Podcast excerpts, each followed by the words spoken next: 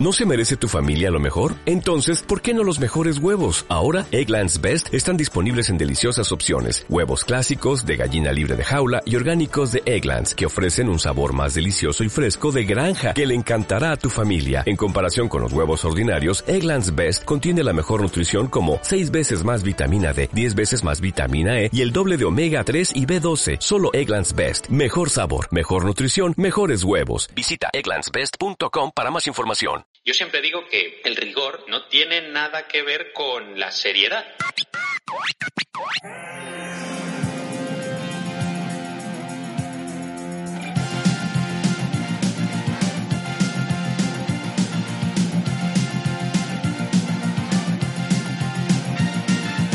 Bienvenidos y bienvenidas a Proyecto Arqueo.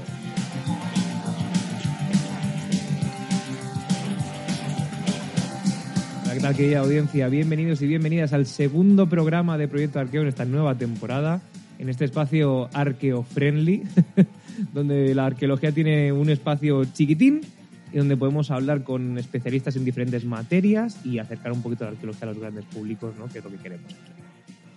En esta ocasión cuento con un compañero del mundo de la divulgación, que además es doctor, que además es una persona que se ha dedicado a varios temas interesantes y que también está preparando un libro del que luego también hablaremos un poquito de él. ¿no? Hablamos con Rodrigo Villalobos. ¿Qué tal, Rodrigo? ¿Cómo estás?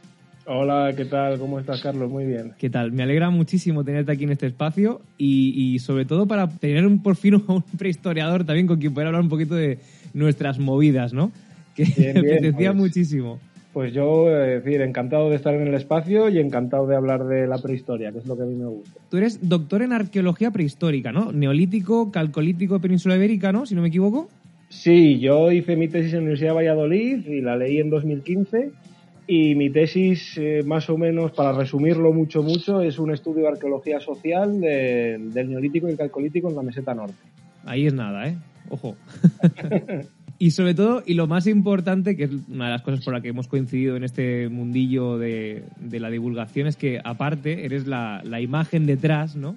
Y la mente pensante detrás de las gafas de Child, ¿no? Que es un blog que se dedica a la divulgación de arqueología y de historia y también una cuenta de Twitter que es donde yo empecé a tener más contacto con, con tus publicaciones. Yo lo primero que te voy a preguntar, evidentemente, que es pregunta obligatoria, es eh, ¿qué son las gafas de Child? No, evidentemente, el objeto, ¿no? Eh, Child, bueno, la gente que haya seguido Proyecto Arqueo ya ha escuchado alguna vez que hemos hablado de Gordon Child, de Bere Gordon Child, que es una figura importante en el mundo de la arqueología que dio un cambio tremendo a la, a la visión que tenemos de la prehistoria, ¿no? Imagino que tú me podrás aportar un poquito más. Y también, eh, de alguna forma, le debemos como. Es como un mini santo, ¿no? Es como un patrón de la arqueología, supongo, ¿no? Sí, sí, yo, bueno, inicié el proyecto este divulgativo en Internet, pues un poco por una serie de, digamos, de circunstancias personales. Es decir, mm, tú ya sabes que todos esto, todos los que trabajamos en arqueología, a fin de cuentas, terminamos por hacer divulgación a muchos niveles, pues porque cuando vas a trabajar a un a, a una zona, a una comarca o a un pueblo o a donde sea, siempre terminamos por dar una charla en el ayuntamiento o en el centro cívico y vamos, que básicamente la arqueología es una, es una disciplina que llama mucho la atención. Siempre hay algún periodista por ahí que te pregunta cómo es tu proyecto y demás. Entonces, digamos que los arqueólogos, lo de divulgación, digamos que tenemos mucha relación con ello. Pero bueno, yo me lancé a esto de la divulgación en Internet, eh, pues por una serie de circunstancias personales, y es que yo me dediqué profesionalmente al mundo de la investigación y luego dejé, digamos, esa profesión por, por por motivos varios que seguro que muchos oyentes conocen, de precariedad, inestabilidad, incertidumbre y demás. Y bueno, pero aún así yo, aunque dejara profesionalmente el mundo de la arqueología, me seguía gustando la idea de seguir participando en proyectos y así he seguido haciendo de forma un poquito más reducida y sobre todo también me, me quedaba con las ganas de seguir contando las cosas que yo había aprendido, que yo, bueno, hice la carrera y luego preparé la tesis, hice la tesis, más la tesis con una beca financiada con dinero público y toda esa formación que yo sentía que, que se, me había, se me había regalado, por así decirlo, pues yo creo que tenía que revertirla un poco también y, y, aprovechar como, como este conocimiento que había adquirido yo, pues para seguir contándole a la gente lo que hacemos los arqueólogos y cómo investigamos y, qué, y qué hacemos. Entonces, mira, Por eso es, es, una cosa que cuando se habla de divulgadores y divulgación y demás, a mí no me gusta llamarme nunca divulgador. Yo, yo soy una persona que divulga porque lo hago como una afición, como una pasión en mis ratos libres, lo cual no quiere decir que, que, que no tenga que haber divulgadores profesionales. Este es otro tema que yo ahí no me meto. Es decir, yo creo que tiene que haber muchos niveles de divulgación y yo me dedico a uno concreto, que es contar, digamos, todo este conocimiento muy, muy especializado que adquirí yo durante los años de mi formación mm, de posgrado y predoctoral y demás, y contárselo de forma asequible a un público generalizado que, bueno, pues normalmente tiene una, una aproximación a la prehistoria, pues digamos que de forma muy, muy generalista. En la ESO se da la prehistoria y hay un montón de documentales y de, y de exposiciones sobre la prehistoria, pero se dan pinceladas muy por encima. Entonces, bueno, pues yo me dedico a esta parcelita pequeña de contar básicamente cómo los investigadores se dedican a descifrar unos restos de cultura material para interpretar sobre ello, pues, estructuras sociales, que es mi tema de tesis, pero también otras cosas como la mentalidad de las personas del pasado, cómo se relacionaban entre sí, cómo producían su, su sustento y demás. O sea que realmente el trabajo, tu trabajo de divulgación o tu labor de divulgación es estar como en, la metaciencia, ¿no? En la metaarqueología, en explicar, eh, aparte del proceso, ¿no? Y dar, explicar un poquito el cómo llegamos a, averiguarlo. Eso es, eh, exacto. Es decir, yo, yo creo que, que hay muchísima gente que se dedica a resumir artículos, artículos científicos me refiero, que se dedica a contar síntesis de grandes periodos. Pues bueno, yo me dedico a contar cómo se llegan a hacer esos artículos, cómo se llega a esa síntesis, de dónde sale toda esa información y bueno, pues un poquito la intrahistoria de, de estas cositas, que yo creo que puede ser La deep historia. Sí, sí, eso, eso. Además existe, ahora que estamos, por fin, que nunca solemos estar dos compañeros de de periodo, ¿no? De, la prehistoria. Eh, suele pasar, y yo últimamente he estado más de ruta porque he tenido unas semanitas de viajes, de ver museos y demás, y la sensación que me da a mí, que también te la voy a comentar, a ver qué opinas tú.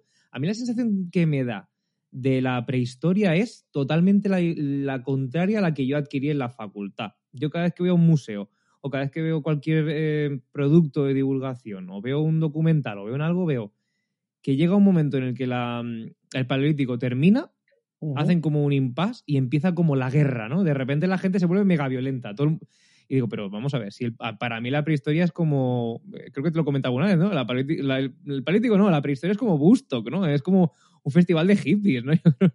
se, me, hace raro pensar en, en, el paleolítico o en esa transición del paleolítico como una época convulsa y de época de, de guerra. Y creo que esta pregunta siempre nos la hacen, ¿no? La gente cuando hablamos con gente eh, fuera del gremio de, la, de, historia o de arqueología, la gente no te suele preguntar el tema de las guerras, ¿no? Había guerras en la prehistoria, la gente tal, porque claro, hay flechas, hay espadas, hay muros, hay eh, no sé qué. Y digo, bueno, pues a ver, ojo, que lo mismo no era así.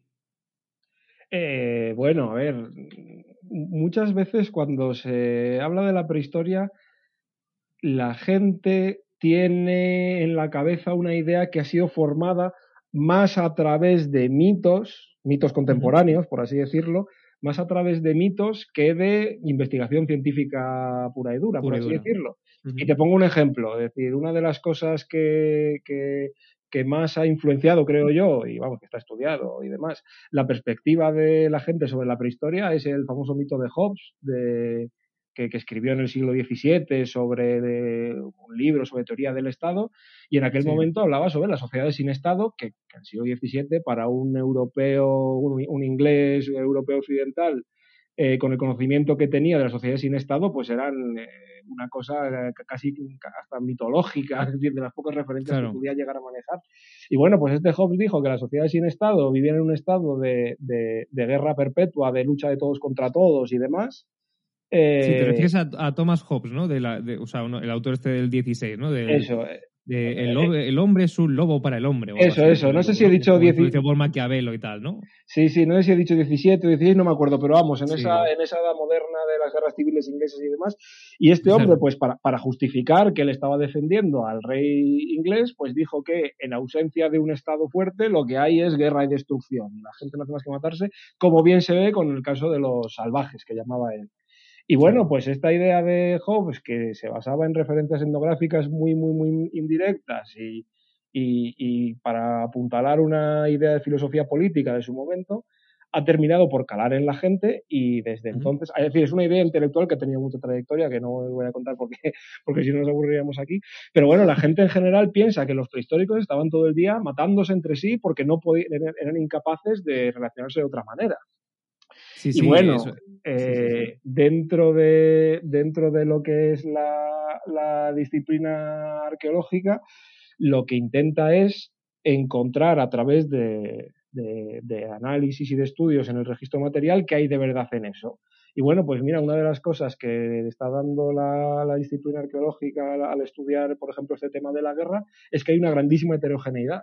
Es decir, eh, hay sociedades que seguramente fueran súper pacíficas y tenemos ejemplos etnográficos para corroborar que eso es posible, por ejemplo, los Inuit o los, o los Kung del Kalahari, eran sociedades estructuralmente pacifistas que por una baja presión demográfica y por un tipo determinado de relaciones sociales y por un tipo determinado de, creencias y concepciones del mundo, pues eran aversas al enfrentamiento grupal, por así decirlo. Eh, y por el otro lado, también la, disciplina arqueológica está encontrando sociedades que eran muy belicosas. Es decir, y de esto también tenemos eh, pruebas en el registro etnográfico. Por ejemplo, los, los famosos Yanomami de, del Amazonas, que son una sociedad, entre comillas, esto lo ponemos entre comillas, neolítica, para que se entienda la gente. Tienen unos, unos, agricultores, eh, por así decirlo, casi de roza y, y que, que, acumulan poco excedente, pero que están todo el día eh, masacrándose entre ellos. Entonces, claro, decir, la prehistoria es un periodo tan amplio que son centenares de miles de años de Homo sapiens, eso sin entrar en la prehistoria de otras especies, y en todo ese eh, tiempo ha habido mm, decenas o centenares de combinaciones culturales que han dado lugar a sociedades muy pacíficas, seguro que también a sociedades muy violentas. Entonces, bueno, pues un poco la labor del, arqueólogo prehistoriador es entrar a ver cuáles de las sociedades son unas y cuáles son otras. Y mira, por ejemplo, pues lo que dices tú del paleolítico, pues en el paleolítico siempre se ha dicho, utilizando este caso de los bosquimanos y de los inuit, que eran súper pacíficos. Y bueno, hay casos etnográficos de, sociedades recolectoras que, tenían enfrentamientos, como por ejemplo los, famosos indios del noroeste norteamericano, los, los famosos de los podlas estos, que acumulan gran cantidad de, excedente y luego se enfrentan entre ellos en, disputas simbólicas y también en, disputas con, guerreros y demás. Eh, y eso también se ve en el registro arqueológico, porque hay algún caso de, cultura paleolítica en el que hay enfrentamientos violentos, como este de Jebel Sadaba, que es, que es muy famoso del, norte de África, que es del paleolítico ya final final, en el que hubo pues, una masacre de un grupo de personas y bueno, eso es un enfrentamiento violento. Pero eso no significa mm, ni que todas las sociedades del paleolítico sean pacíficas, ni que todas sean violentas, sino que bueno, habrá unas y otras. Y lo que dices tú de, con el paso al neolítico, que, de repente hay, hay, un aumento de la, de la mm. violencia brutal. Pues mira, más de lo mismo, es decir, puede haber sociedades de, agricultores eh, muy violentas y también hay sociedades de agricultores sin ninguna prueba de, este tipo de, violencia. Entonces, claro, ¿qué es lo que hacemos eh, en prehistoria? Pues prescindir un poquito de mitos y de presunciones sobre el paleolítico, pacífico, neolítico y, y, eh, de los metales violentos e ir un poquito a ver lo que dice el registro material. Y, bueno, pues una de las cosas, por ejemplo, que, te decía yo antes, que yo soy de calcolítico, pues mira, el calcolítico es un periodo en el que todavía está por estudiarse lo de esto de la igualdad social y si es una sociedad estratificada y tal, pero bueno, hay bastantes pruebas de que era una sociedad bastante violenta, porque es un momento en el que empieza a aparecer muchos amurallamientos, es un momento en el que empiezan a aparecer fosas comunes, eh, neolítico, final calcolítico, como por ejemplo San Juan ante Porta Latina, fosas comunes de gente asaeteada y, muertas en forma, de forma colectiva.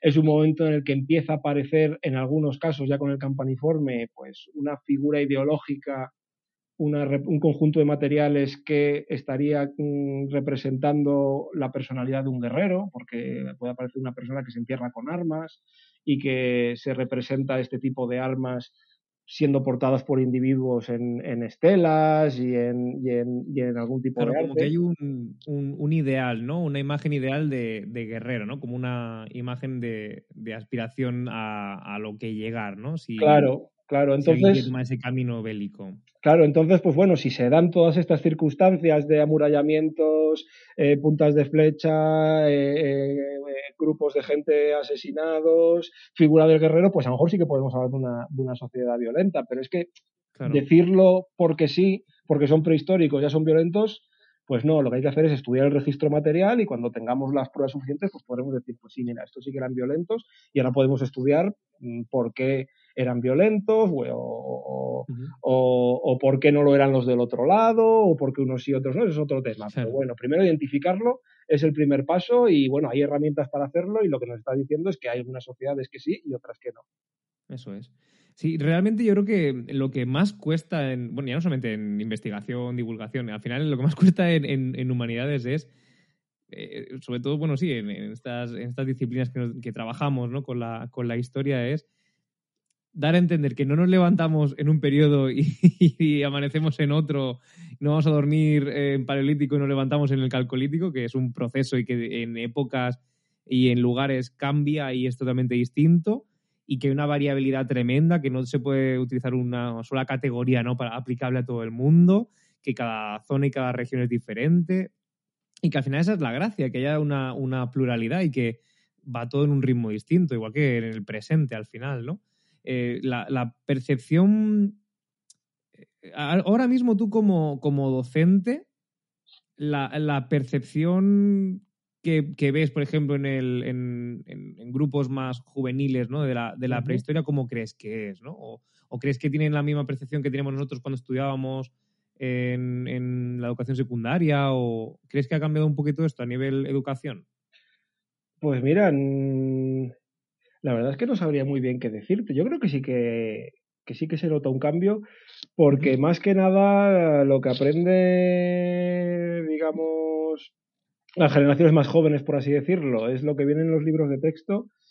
Y aunque los libros de texto tengan que simplificar muchísimo fin de cuentas. Es decir, eh, es un poco lo que te decía antes. Es decir, sí, sí. los libros de texto te, te, dicen paleolítico, sociedades igualitarias de cazadores recolectores. Eso es. Neolítico, sociedades agrícolas de agricultores y ganaderos que viven sedentarios y, y te ponen Sataluyuk y tal. Pero, por ejemplo, mira, te lo digo con, con un, un, ejemplo muy, muy concreto. Es decir, desde hace unos años, con todo este empuje que está dando ahora la arqueología de género y demás, se están generando pues muchas ilustraciones, por ejemplo, de, de una mujer pintando los bisontes de Altamira, que bueno, es, esto se, se, fundamenta en un estudio de, de, las huellas, que parece ser que, se corre. No, no, no, lo conozco muy bien porque no, no conozco yo esos temas, yo no soy de paleolítico uh -huh. y, y, mucho menos de estas técnicas, pero parece ser que por las huellas que se ven en algunos, en algunos lugares de, de la, de la cornisa cantábrica arte paleolítico, parece ser que, que había bastantes mujeres representando arte.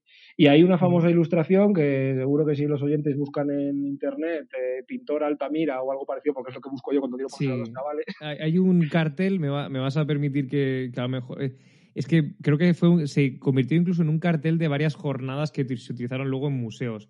Creo que si no me equivoco hay un cartel que se llama El arte sin artistas, que creo que fue una expo de arte prehistórico, uh -huh. creo que fue en el año 2010, Uh -huh. Y creo que fue en el Museo Arqueológico Regional, porque creo que todavía no estaba abierto, uh -huh. eh, o en 2012 o en 2011, pero todavía no estaba abierto el, el Nacional. Ah, pues mira, no, sale no, una mujer pintando con un niño en brazos. Esa, esa, sí. Pues mira, no, no conocía la historia de la, de la ilustración. Sí, es que ese cartel lo tengo yo porque lo compré. Ah, genial. Metí sí, sí. en carrera fui a, esa, a, una de esas charlas porque estaba Gonzalo Ruiz Zapatero, que también ha pasado por aquí por el programa y fue profesor, bueno, ha sido profesor y, y, y la verdad que una figura a seguir para mi gusto en algunas cosas de la arqueología que si te gusta tema de divulgación, evidentemente, pues hay que leer cosas suyas porque uh -huh. sido un pionero. Uh -huh. eh, bueno, ha sido, no, eh, es un pionero y sigue siendo alguien que sigue abriendo brecha con todos estos temas.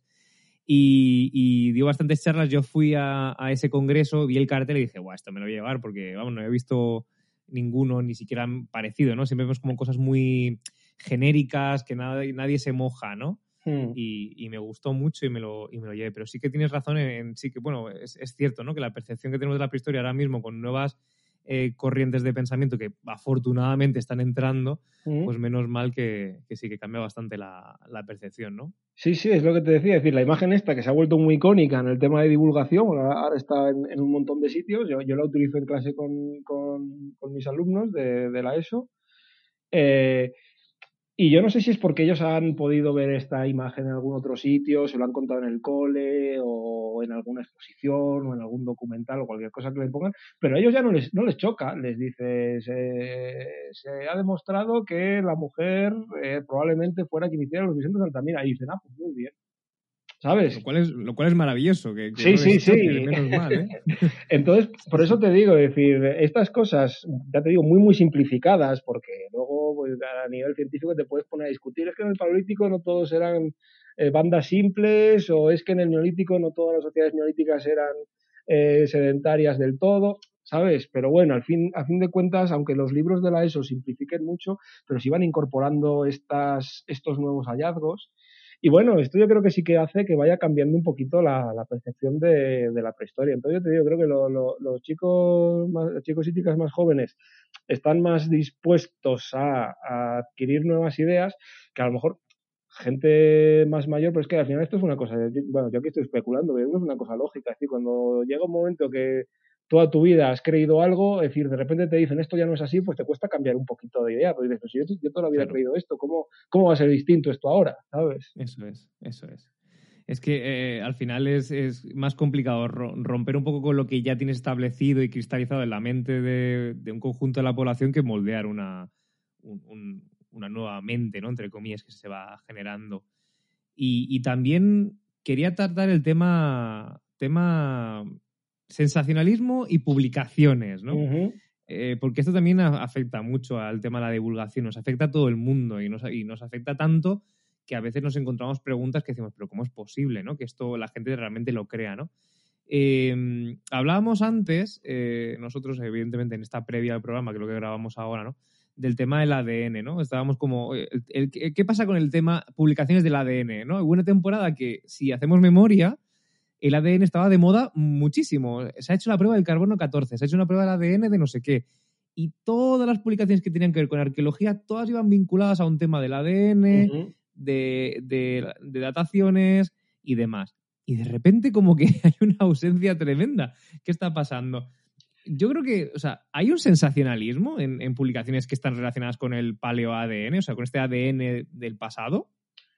Eh, bueno, a ver, es decir, el, el, el paleo ADN mm, o el ADN antiguo, es decir, traducido a castellano ADN antiguo, es una técnica muy nueva y que digamos que satisface respuestas o algunas respuestas a muchos interrogantes, a muchos interrogantes que han estado siempre ahí, por así decirlo. Entonces, digamos que hubo un periodo desde que esta técnica se demostró así más o menos funcional eh, y empezó a extenderse. Ha habido un periodo de un montón de publicaciones en revistas de estas de primerísimo nivel, no de arqueología, sino de, de ciencia en general, como Nature o Science, Science Advance, que es, que es de la misma casa y demás, eh, Sí. publicando un montón de baterías de análisis de ADN antiguo que luego pues han tenido una especie de reflejo en, en digamos, en la prensa, decir, han tenido gran acogida, pues porque me imagino es esto que te decía, es decir, responde a, a preguntas que se han hecho durante mucho tiempo. Mira, te pongo un ejemplo de la Europa de- del Calcolítico, la del Bronce y demás. Es decir, en los años 80, sí, más o menos desde los años 80 se viene hablando mucho de los Yamnaya, que entonces se llamaban bueno, bueno. que- Vas a abrir ese, ese melón. Porque ese melón. vas a abrir el melón, eh, el melón de los yamnayas. Vale, vale. Vamos a poner en contexto a la audiencia antes de nada, porque vas a abrir un melonazo Sí. grande y, y yo creo que habría que contextualizar. Bueno, cuéntame lo de los yamnayas y luego hablamos de la publicación, ¿vale? Porque quiero que la gente se quede con esta tesitura. Porque Vale. te voy a confesar una cosa que no he contado aquí, Sí. nunca en Proyecto Arqueo. Eh, y, y- y mi compañera Anita, si nos está escuchando, que seguramente nos escuchará tarde o temprano, eh, se acordará y dirá, madre mía. A- a- mi compañera Anita y yo, eh, el año pasado, bueno, cuando se publicó un cierto artículo sobre los Yanaya, hicimos un monográfico. Ujú. Ay, no, le Dedicamos un monográfico. ¿Eh? no le conozco, tendré que escucharle. No, no, no, no, no puede escucharlo nadie. Ah, me obligó a borrarlo. me obligó a borrarlo. Porque estábamos los dos tan cabreados cuando salió esa noticia, pero tan cabreados, que solamente salía ácido por la boca. Era tremendo.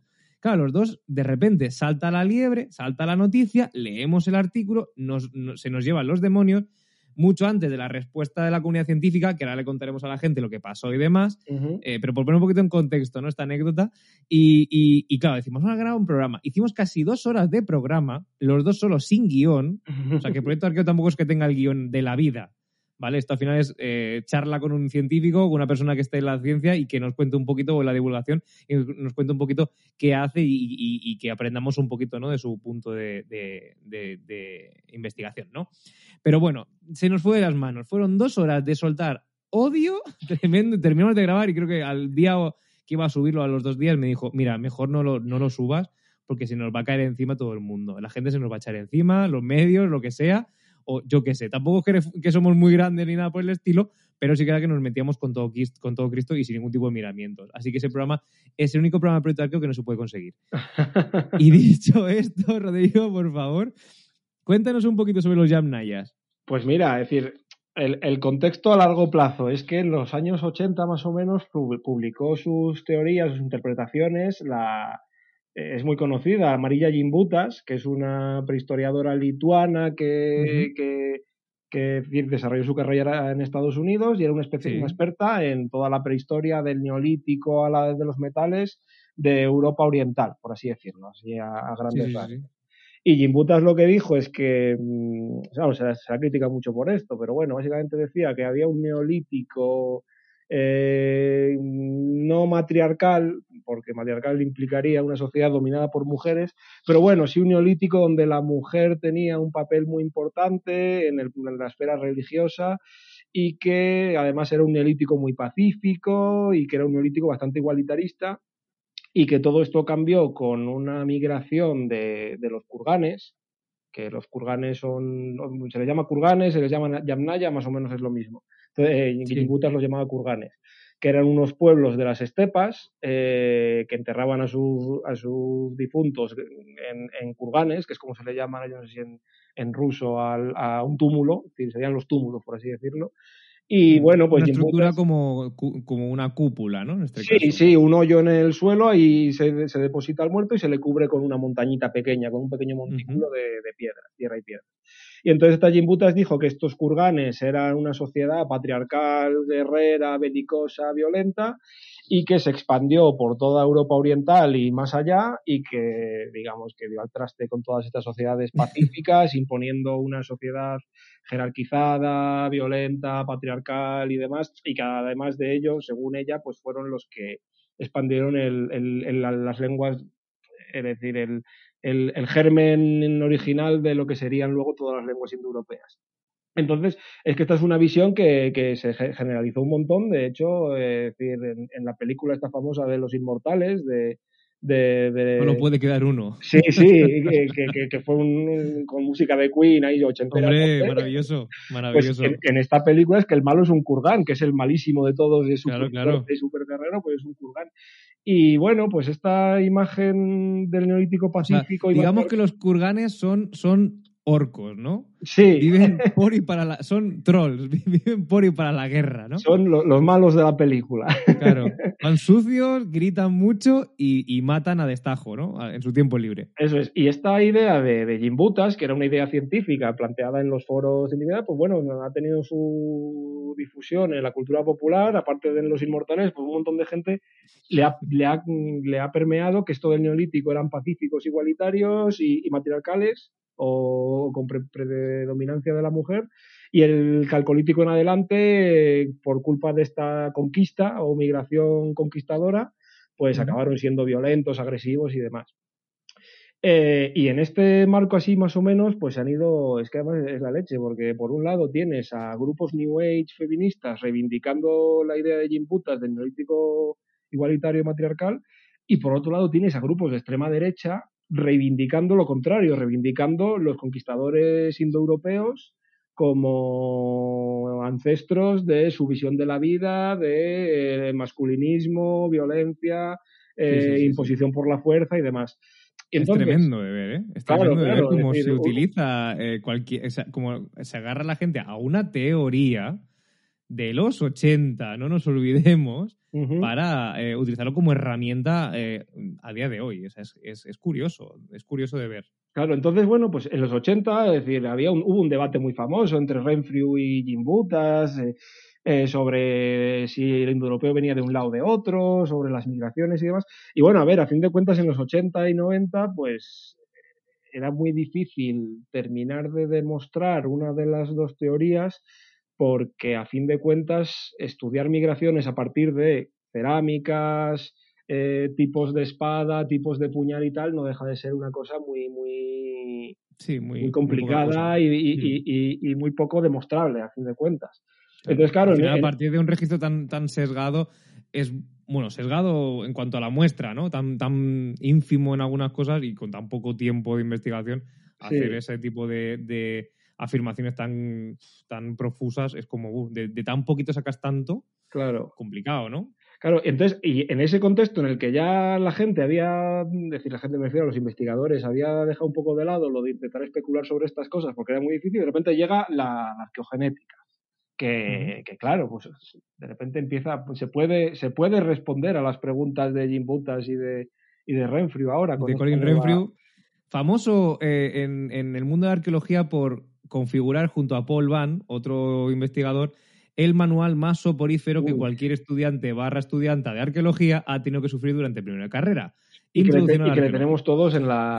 Después de este, de este pequeño apunte, te dejo continuar porque ese manual lo tengo presidiendo mi librería de casa y cuando la gente me dice, ¡ay, un libro de, de, arqueología! Digo, no, eso no es un libro de arqueología, eso es un manual para dormir. pero, bueno, ayuda para empezar, pero uff, es denso, ¿eh? Bueno, pues la cuestión es que de repente eh, había una técnica que podía decir si había migraciones o no había migraciones y empezó a aplicarse al registro del neolítico calcolítico del bronce de, Europa.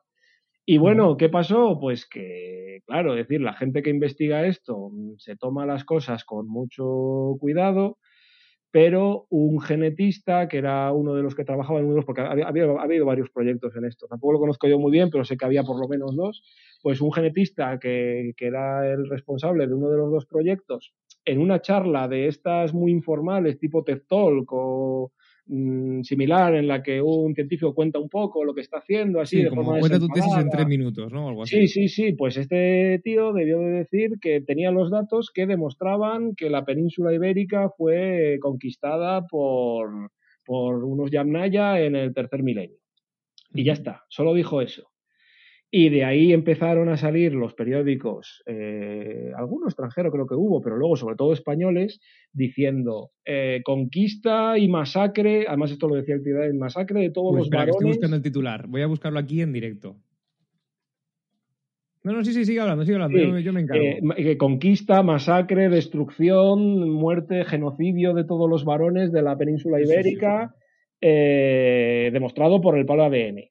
Y claro, esto llevó a mucha gente dentro del mundo de la prehistoria a decir, pero ¿qué, qué pasa aquí? Es decir, ¿qué, ¿por qué se está diciendo esto? ¿A qué estudio se está haciendo referencia? No se está hablando de ningún estudio publicado. Es decir, Eso es. Eh, es una información que dice un genetista en una charla muy informal. Y bueno, al final hubo aquí una especie de reacción de la comunidad científica, es decir, muchos expertos del calcolítico escribieron una carta abierta, a mí me invitaron a firmar y yo firmé porque estaba de acuerdo y todos estábamos de acuerdo eso es. Eh, con el contenido que básicamente se decía al, diario El País, que, bueno, había, había, muchos periódicos que dijeron que había conquista, muerte y destrucción, pero que lo dijera El País, que es un periódico de referencia en la historia española moderna y que tiene una sección de ciencia bastante interesante y bastante seria eh, si que dijera ese titular sin consultar a ningún arqueólogo, pues quedó un poquito descolocada la gente. Lo tengo aquí, ¿eh? Lo tengo aquí. A ver cuál Por si alguien quiere buscar el, artículo y, rememorar, ¿no? Épocas en las que la divulgación sufrió duros golpes. 2 de octubre de 2018. Una invasión borró del mapa a los hombres de la península ibérica hace 4.500 años. Los yabnayas conquistaron el territorio y tuvieron un acceso preferente a las mujeres locales una, locales y una y otra vez eso entre, entre comillas, según una investigación dirigida por la Universidad de Harvard. bueno, básicamente eh, os podéis hacer una idea, ¿no? De, el tipo de titular que es. Que luego el contenido del artículo dices, es que, bueno.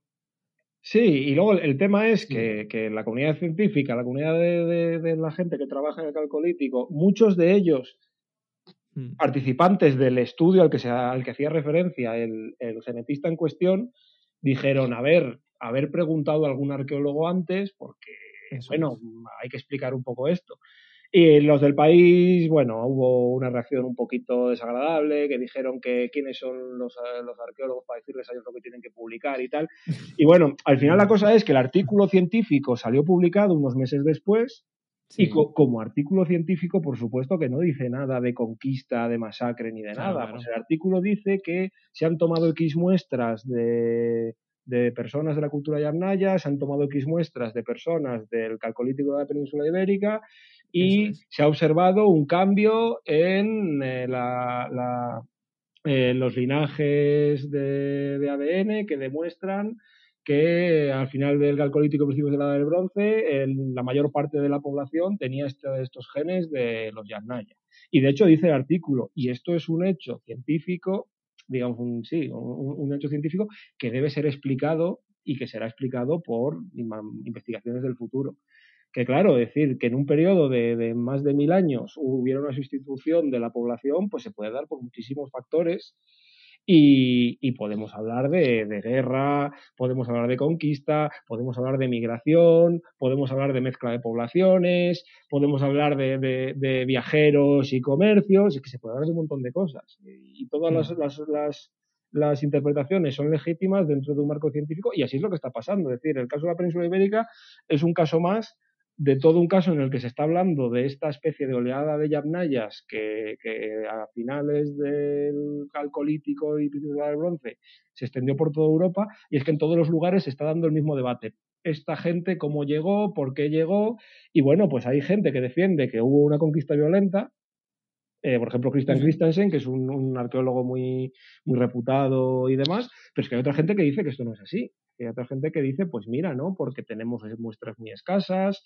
porque tenemos muestras en la que, por ejemplo, se ve que hay eh, ADN de gentes locales no yamnayas con elementos de la cultura material que se supone que serían los propios de los yamnayas, que pasa lo contrario, que hay, hay eh, gente con este ADN de los yamnayas que tiene elementos de la cultura material que consideraríamos local entonces, bueno, es decir, hay que, hay que estudiar mucho todavía qué es lo que pasa aquí para dar una respuesta.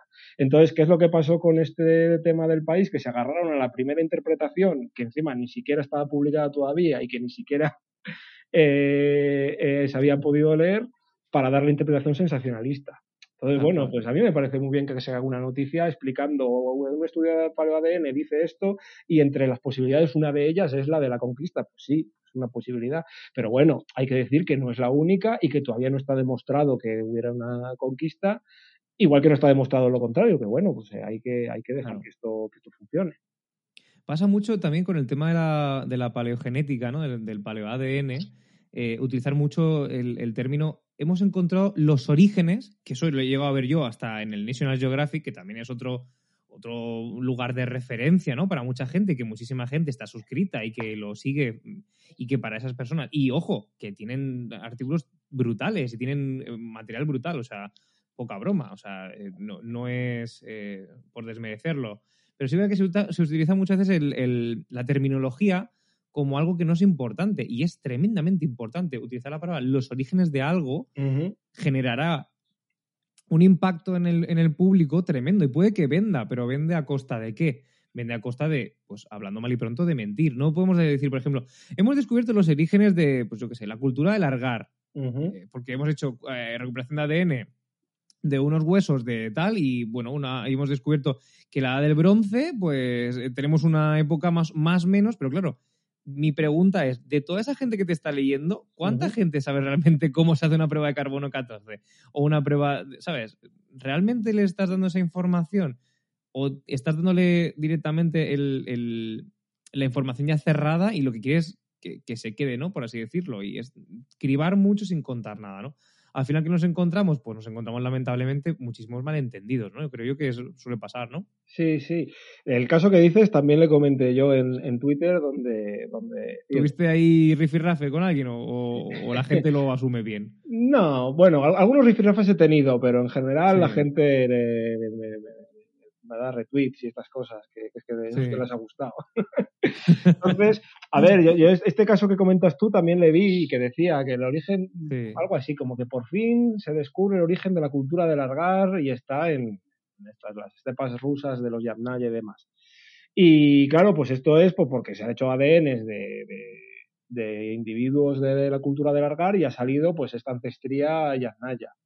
Pero claro, es que esto entra dentro de quien le esté explicando eso, tiene todavía en la cabeza un marco de la prehistoria, un marco conceptual, se llama en, en, la disciplina, que es que implica asumir que en la prehistoria las culturas funcionaban como entes homogéneos eh, y iban evolucionando o moviéndose por el terreno como un bloque. Es decir, que esto es una prehistoria muy del siglo XIX, de, de, todos estos famosos mapas en el que aparecen un montón de culturas, culturas neolíticas de Europa, culturas de la edad del bronce de Europa, y aparecen muchas flechas y dicen, esta cultura va por ahí, esta cultura va por allá, que bueno, pues eso es un periodo de la, de la historia de la investigación en la que se creía que la prehistoria funcionaba así, es decir, pues, claro. por, por el momento, por el conocimiento que se tenía de la antropología en esa época, por los prejuicios que había sobre el funcionamiento de las culturas y de los pueblos en aquella época, y se creía que era así. Entonces, bueno, eso mm, todavía hay mucha gente que cree que funciona así, pero desde la disciplina científica sabemos que no lo es. Es decir, sabemos que si hay una migración, que las hay, y que incluso antes de esto de los ADNs había formas de detectar migraciones y demás, era un debate bastante interesante este David Clark, un, famoso, digamos, eh, teórico de estos de la época y de la cuerda de Renfrew, eh, ya mm, en los años 70, sí, en los años 60, 70, ya planteó cómo se puede identificar una migración en el registro arqueológico. Bueno, plantea una serie de pasos y dice, bueno, pues si se da esto, si se da esto otro, se puede identificar una migración. Entonces, digamos que desde, desde hace mucho tiempo en, arqueología se vienen trabajando estos temas y sabemos que los pueblos de la prehistoria o de otros momentos posteriores, es decir, no migran en bloque. Es decir, hay movimientos de gente, eh, esta gente puede llevar sus atributos culturales de, origen y llegan a otro sitio y esta gente se puede mezclar, puede imponerse sobre otra gente, puede llegar como subordinados, cambia su cultura, eh, cambia su cultura material, cambia lo que cree. Entonces, claro, de repente decir que es que la cultura del largar viene de, Rusia, como si fuera necesario que una cultura eh, como la del largar tuviera que venir de otro sitio, pues bueno, sí, los, la gente de Largar tendría ancestría de la estepa, pero las gentes de Largar fueron los responsables de la propia creación de esa cultura.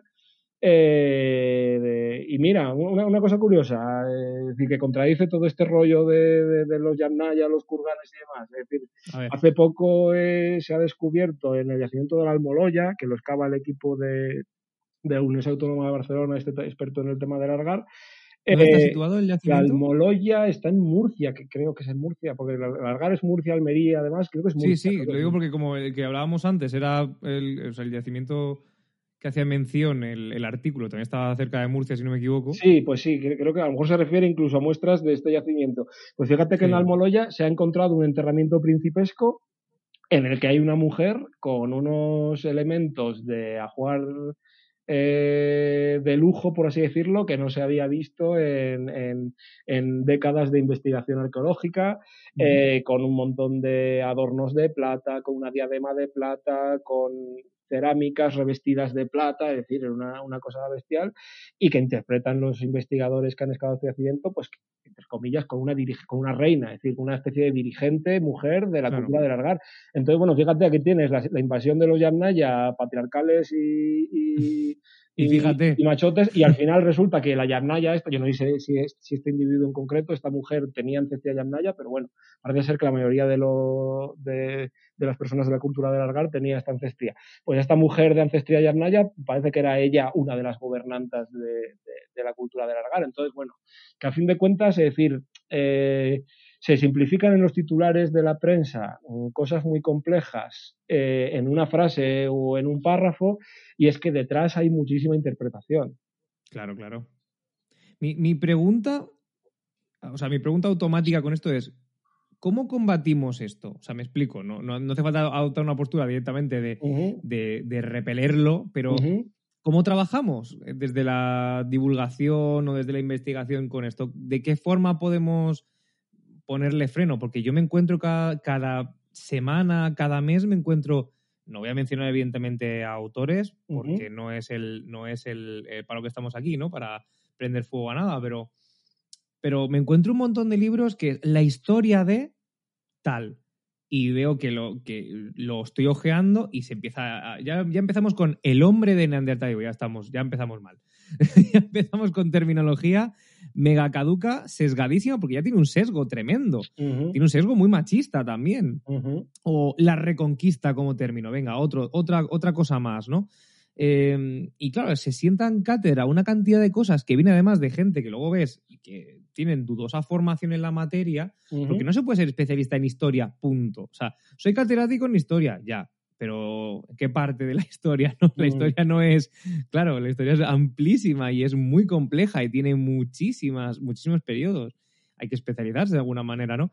Em, ¿de, ¿De qué forma? Porque cada vez proliferan más la forma de simplificar omitiendo y, creo que al simplificar el discurso para, entre comillas, ponernos lo fácil, lo único que están consiguiendo es cristalizar discursos muy rancios, o sea, en algunos casos racistas, eh, también incluso bastante neoliberales, en fin, hay un poquito de, movida dentro peligrosa, ¿sabes? De movida dentro un poco peligrosa porque huele un poco a naftalina los libros, incluso aunque estén nuevos. Sí, sí.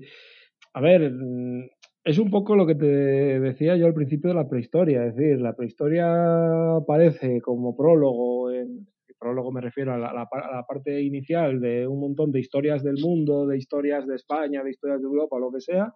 Sí. Y muchas veces quienes escriben, quienes escriben estas historias les interesa lo que van a contar al final eh, y lo primero lo meten como por obligación y entonces como que mm, tiran un poquito de tópicos, que a ver, es que eso es un tema complicado porque Hmm. Si quieres hacerlo accesible, muchas veces tienes que simplificar. Y si simplificas, lo que haces es borrar las aristas que existen, esta heterogeneidad que te decía yo antes, ¿sabes? Que existen en el conocimiento científico y lo presentas todo como muy masticadito y muy básico. Como lo que te decía Jim Butas, neolítico, igualitario y, matriarcal, calcolítico, violento y demás. Entonces, muchas veces por los formatos de las cosas en el que le dejan un cachito muy pequeño a la prehistoria, pues tienen que simplificar. Y, por otros lados se arrastran pues estos tópicos del pasado que a lo mejor en la investigación ya están más que superados, ya no hay historia, ya no hay prehistoria de los pueblos, ya no hay evolucionismo unilineal de bandas, tribus, jefaturas y estados, eh, ya no hay paso de neolítico igualitario matriarcal la edad del cobre violenta y patriarcal. Eh, pero es que explicar todo eso es muy complicado. Entonces, a ver, yo, yo mi, granito de arena es el blog y las colaboraciones que voy haciendo por ahí, que, que, que, me van invitando en sitios porque ya me conocen cómo funciona y tal. Entonces yo, pues bueno, explico que, a ver, interpretar, es decir, la prehistoria es un conjunto de materiales que ahora mismo están en un museo y que, y que tú no puedes hablar con ellos. Como no te puedes, como estamos hablando tú y ahora, tú no puedes ir y decir, a ver, cerámica campaniforme, cuéntame. Entonces, claro, pues hay que leer esos materiales y esos materiales se ven desde un punto de vista, desde unos prejuicios. Es decir, en el pasado ha habido muchos prejuicios respecto a la prehistoria por el mito de Hobbes y cosas parecidas. Eh, eh, y, en el presente seguramente tengamos prejuicios que, que, nos enteremos dentro de unos años o, o se enteren quienes vengan detrás de nosotros. Entonces, para leer el material, para interpretar el, pasado, me leo un poco, pero quería decir que para interpretar el pasado lo que hay que hacer es hacer unas preguntas a los materiales, preparar unos protocolos para cómo podemos saber las respuestas y luego dar esas respuestas. Entonces, esas respuestas pueden casar con los esquemas preconcebidos o no. Entonces, claro, mm, esto de la divulgación, yo, yo como la entiendo yo personalmente, ya te digo que hay muchos niveles de divulgación y que hay, hay alguna que tiene que simplificar mucho por necesidad. Pero vamos, yo no quiero decir a la gente, el neolítico es una sociedad igualitaria y te callas la boca y lo asumes, sino quiero decirle a la gente, el neolítico es una sociedad más igualitaria por esto, por esto, por esto, y esta otra cultura era una sociedad estratificada por esto, por esto y por esto. Yo lo que no quiero es que se queden con igualitarios estratificados, sino que se queden con el camino de cómo nosotros llegamos a eso. Y cómo también nosotros nos podemos equivocar. Es decir, nosotros jugamos con unos materiales muy concretos. Eh, a veces la gente creo, que se cree que, que los que investigamos prehistoria tenemos 28.000 poblados excavados con 18 millones de tumbas. Y bueno, a veces el material es un poquito escaso, es decir, a veces hay gente que hace una tesis de un solo yacimiento y a veces extrapola de media docena de yacimientos a reconstruir la prehistoria de una región. De, Eso es. Y que un solo un solo yacimiento no, no, no aporta nada. Una, una, tesis, por muy tesis que sea, puede tener eh, sesgos y puede, y puede tener que revisarse cada X tiempo y, en fin, que, la ciencia está muy viva. Claro, que claro. nuestro registro, aunque esté muerto, eh, aparentemente está, o sea, habla de vida todo el rato. Eso, eso es. Y entonces, bueno, pues eh, las cosas pueden cambiar porque haya nuevos materiales, porque haya nuevas técnicas, es decir, está del palo ADN, pero es que antes tuvimos el carbono 14, luego, por ejemplo, yo he disponido, yo he, tenido disponible a mi disposición eh, eh, instrumentos para analizar la composición química de la varistita, que es un mineral que estudié yo para mi tesis, que era un instrumento que podía llevarme a los museos porque era una fluorescencia de rayos X portátil y es que eso era una novedad, porque 30 años antes de que lo hiciera yo también había gente que había estudiado esta varistita analizándola con fluorescencia de rayos X, pero en aquella época no era portátil, era un cacharro enorme que ocupaba una habitación y había que llevar las varistitas a esa habitación.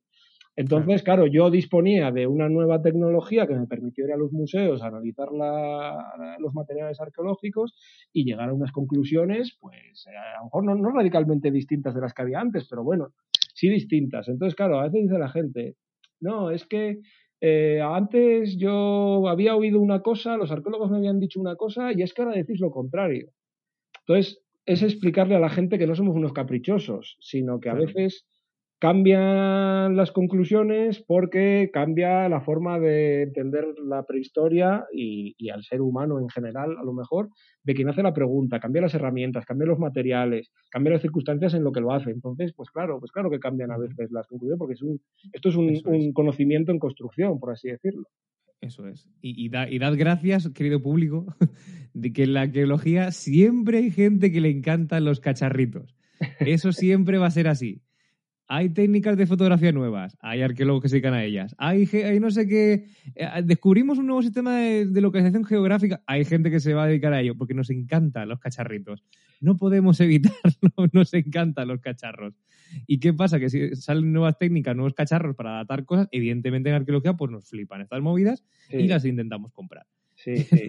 Fíjate, una de las cosas más geniales que me ha pasado a mí en, eh, cuando trabajaba de, esto de la investigación arqueológica es que eh, yo he trabajado con un proyecto de, excavación de menires y dólmenes en el norte de Palencia y Burgos.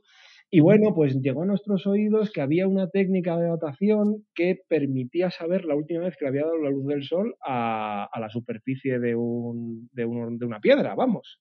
Ah, qué interesante. Y de repente dijimos, ay, va Dios, esto lo podemos aplicar a los menires. Porque claro, nosotros hemos excavado varios menires, es muy difícil datar un menir, porque básicamente un menir es una piedra clavada en el suelo.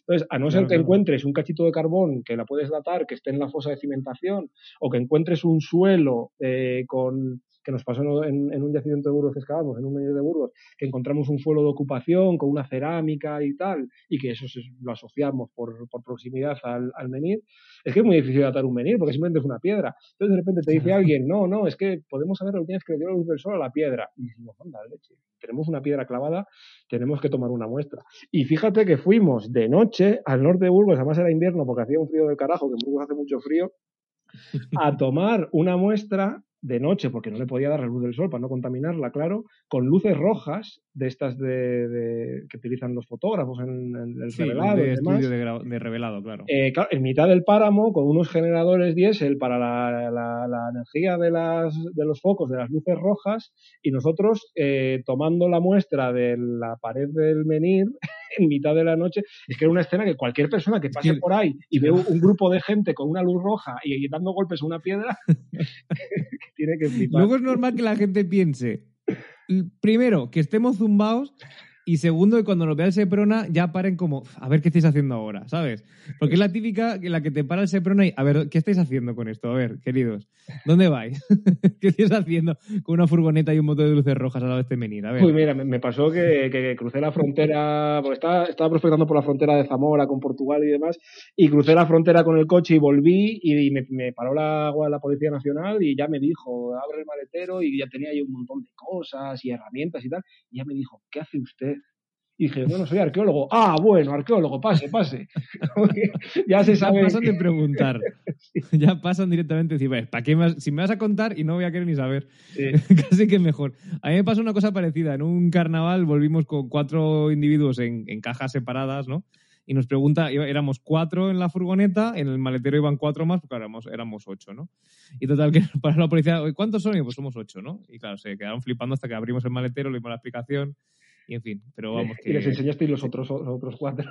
claro, hubo un momento de me llevo la mano a la pistola, ¿sabes? A la reglamentaria, todo el mundo un momento de tensión. Es como, no, no, que no son, no son de ahora los muertos, ¿sabes? Son más antiguos. Rodrigo, voy a cerrar el programa preguntándote por eh, proyectos en futuro, porque mm, sé que estás preparando un, libro y desde aquí quiero dar un saludito ¿no? y recomendar a todo el mundo que, siga ¿no? a, a Sabotavi Press, de aquí un saludito a Iris, Sabotavi con dos B e Y. Y sé que estás preparando un libro, así que cuéntanos un poquito, ¿no? Para cerrar, cuéntanos lo que se pueda, ¿eh? Lo que te haya dejado Iris. No sé si te habrá dado permiso para contar muchas cosas o te va luego a decir, oye, ¿qué pasa aquí? Bueno, pues nada, el, libro este es una nueva aventura en la que me he embarcado, pues porque yo hasta ahora con el tema este de... Yo he de decir, tengo libros académicos y demás, pero son un rollo, no le, no le interesan a nadie fuera del gremio. Y yo en esta divulgación hasta el momento, pues mira, empecé con el blog eh, y he hecho cosas de, de, radio y me han invitado a, dar charlas y demás. Y bueno, mm, pues mm, yo he ido abriendo frentes, veía que le interesaba a la gente, veía que, le llamaba, que les llamaba más la atención y demás, y llegó un momento en el que tenía varias ideas, yo ahí bullendo en la cabeza, que habían surgido en charlas o en comentarios que había hecho la gente y demás, y de repente se me iluminó la bombilla y, fíjate que conseguí hilar o concebir en mi cabeza cómo hilar todas esas ideas que tenía yo que tenía pendientes de, contar, de, que, creía yo que eran interesantes. Y dije yo, pues mira, mm, tengo una historia que contar y, normalmente cuando tienes una historia que contar, pues escribes un libro, ¿no? Que es lo que hacemos en, en esta vida. E, entonces me senté a escribir eh, y bueno, he escrito un libro que se, que se llama Comunismo Originario y lucha de clases en la prehistoria reciente de la península ibérica.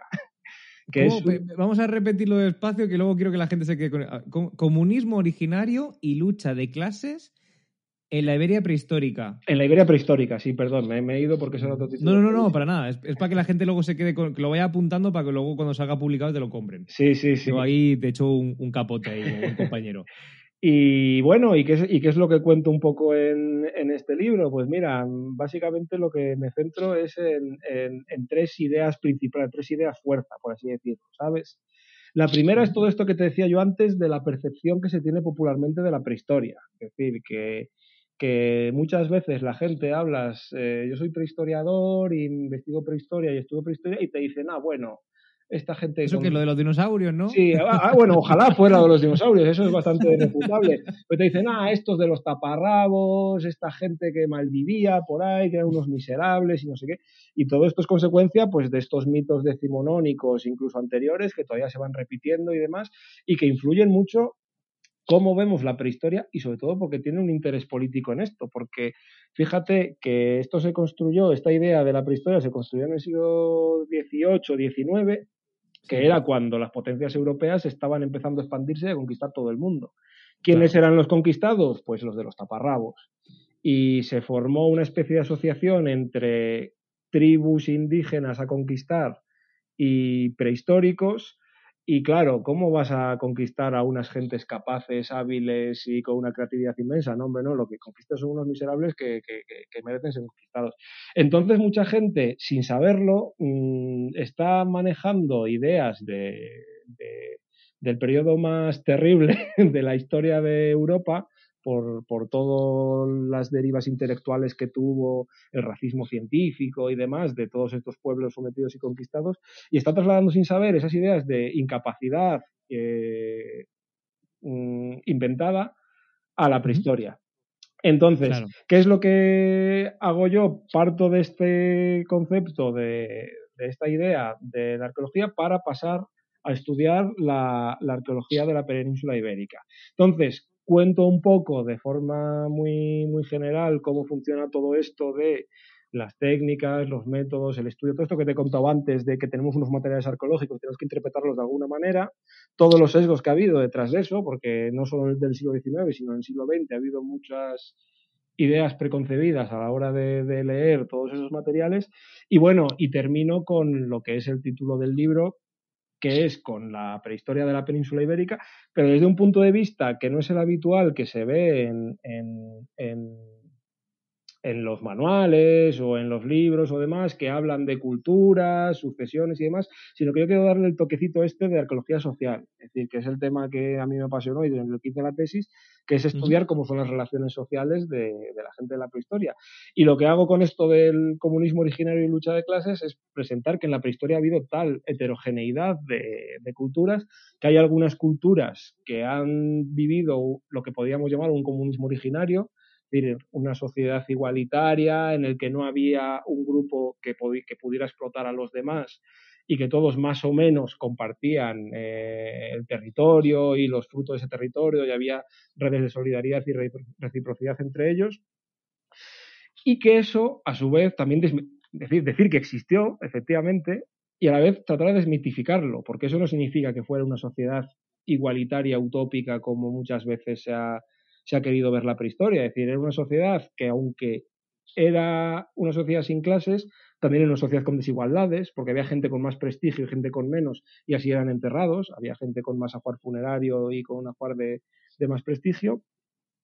También era una sociedad eh, violenta, porque había, eh, hay conflictos documentados mediante la arqueología de este tipo de sociedades igualitarias, y por el otro lado, que también no eran sociedades miserables, porque aunque vivían en este estado idílico de, ausencia de clases, también eran capaces de tener una, arquitectura monumental desarrollada, como son, por ejemplo, el caso de los dólmenes, dólmenes que todos conocemos porque hay un montón por la península ibérica, pero hay casos descomunales como el de Menga, que es una obra colectiva colosal, que participaron cientos y no miles de personas y que seguramente todas esas personas forman parte de sociedades eh, igualitarias o comunistas, como digo yo en el libro. Eh, y luego, ¿qué es lo que trato por el otro lado? Hablar de que en la prehistoria también hubo sociedades eh, estratificadas con desigualdades muy bestiales y en las que habría una lucha de clases entre una mayoría campesina que tenía que trabajar la tierra y una minoría aristócrata que vivía mejor que ellos y que eso se refleja en estudios de dietas, se refleja en estudio de los huesos, esta gente mm, controlaba la producción de artesanías para mayor gloria de su propia clase y así se vestían con adornos, joyas y demás y así eran enterrados. Eh, y bueno, también desmitificar un poco esas ideas que, que, pululan por ahí de que estas sociedades estratificadas tienen que ser necesariamente patriarcales, porque tenemos el caso ese que te comentaba antes de, de, la Almoloya, en el que una mujer con unas riquezas espectaculares es interpretada pues, como una de las principales dirigentes de esta sociedad. Entonces, bueno, con el libro lo que pretendo es un poco lo que hago en el blog, pero para leerlo con calma. Para tomártelo con, en diferentes sesiones, ¿no? Eso es, eso es. Y bueno, añadir que, lo que comentabas tú antes a Botavi e Iris, que tuve la grandísima suerte. Yo me puse a escribir este libro tampoco sin tener mucha idea, de, primero, de si, lo iba a terminar y luego si me lo iba a publicar alguien, digo, bueno, si no, ya, me lo publicaré yo por mi cuenta. Y mira, tuve está la... Claro, Está claro, Rodrigo, que en la gira de firmas no te va a tocar ir a 13TV. Eso... ahí, no. En Intereconomía no vas a ir a firmar, no vas a ir a hablar de tu libro. Me, claro. no. no. te toca, ¿no? Y, mira, y tuve la suerte de, acabar el libro y de sobre todo encontrarme con Iris y con este proyecto de Sabotavi, que es un proyecto microeditorial eh, eh, que pretende dar voz a unas partes de la, y unas perspectivas de la historia que generalmente no salen en las grandes editoriales. Es decir, Sabotavi es una microeditorial pequeñita que pretende publicar libros que cuenten historia social y de periodos de la historia pues poco tratados. Entonces, mira, historia social y periodos poco tratados, la prehistoria, pues, pues perfecto. Así que es maravilloso. tuve la, suerte de, de, encontrarla, hemos trabajado genial y bueno, el libro saldrá en principio en mayo-junio. Así que Así que yo, si quieres, eh, mm, me pongo a tu disposición para mandarte un ejemplar y que me, y que me preguntes sobre él. Ah, pues yo encantadísimo, hombre, si quieres volver, yo, yo el primero que el primero que te iba a escribir en mayo voy a ser yo, eso es lo primero, o sea que desde aquí ya me puedes empezar a guardar un ejemplar, eso segurísimo. Y también decirle a la gente que, que, apoye la iniciativa ¿no? de, de Sabotavi Press, la tenéis, o sea, lo tenéis en redes sociales para seguir a, a, esta micro esta editorial eh, más que nada porque es, necesario para el mundo de la, divulgación, el mundo de la ciencia, que, se apoyen estas iniciativas. Pero yo creo que la gente no sabe que eh, hay, periodos de la historia que, juegan con mucha ventaja a la hora de publicar y periodos de la historia que están muy invisibilizados. Hoy hemos hablado del calcolítico. Eh, hemos hablado de periodos, o sea, hablamos de situaciones y de cosas que normalmente las grandes editoriales no quieren tratar. No quieren directamente tratarlo porque no tienen eh, material vendible según lo, ¿no? lo que solemos pensar, ¿no? Y, para nada, todo lo contrario, tiene ideas muy interesantes que nos pueden aportar otro punto de vista y nos pueden enriquecer. Estemos de acuerdo o no estén de acuerdo, si no estás de acuerdo, pues también te va a enriquecer por lo menos el leerlo, ¿no? Al final esa es, esa es la gracia. No sé si tú estarás de acuerdo conmigo, Rodrigo. Sí, sí, sí, la verdad es que, a ver, mm, si hay, si hay partes de, volviendo al tema de divulgación, sí que hay partes de la prehistoria que tienen un gran tirón. Por ejemplo, todo el tema de humanización, evolución y demás. Sí, sí, sí. Es un la tema con... entre Homo sapiens y neandertales ahora mismo es, o sea, es uno de los temas que a la gente le, encanta hablar de ello. Pero sí que es verdad que temas de prehistoria reciente, que es todo esto neolítico, alcoholítico del bronce, que es lo que me especialicé yo, son temas que o bien te lees un manual, que los manuales pues son muy útiles para el universitario incluso para el doctorando porque tienen un montón de información, un montón de referencias, pero son un plomo para, para quien quiera aproximarse desde fuera al tema de la prehistoria. Y es que saltamos de esos manuales totalmente infumables para, para una persona que no quiera investigar o que no quiera estudiar en la universidad sobre el tema, saltamos de ahí a los libros de la ESO en los que se habla del neolítico, paleolítico igualitario, neolítico aldea, sea de los metales, transcivilización. Entonces, en todo ese hueco que hay entre medias, de, lo más pesado a lo, a lo más ligero, pues mira, eh, yo doy las gracias de que me den la oportunidad de, contar mis historias. Por lo menos, claro que sí, faltaría más. Y yo te deseo toda la suerte del mundo porque además tienes un, Muchas un proyecto entre manos maravilloso, de verdad. Pues compañero, solamente me queda desearte la mejor de las suertes eh, deseando que tu libro salga a la luz y que todo el mundo que nos está escuchando lo compre y, que apoye iniciativas como la tuya, porque la verdad que, hace falta contar historias diferentes, nuevas y hace falta dar visibilidad a la investigación. Eh, Rodrigo, muchísimas gracias por pasarte por el programa y, espero que más pronto que tarde te pase de nuevo. Nada, muchas gracias a ti por invitarme y yo encantado de estar aquí. Y a todo el mundo, eh, pues como siempre, muchísimas gracias por apoyar la iniciativa del programa, por estar aquí, por aguantarla ahora con nosotros, eh, por comentarlo y compartir el programa. Y como siempre, pues un abrazo a todo el mundo y nos vemos en el siguiente programa. ¡Hasta luego! Puedes escucharnos en iBox y en iTunes y seguirnos en nuestras redes sociales: Twitter, Instagram y Facebook como arroba Proyecto Arqueo.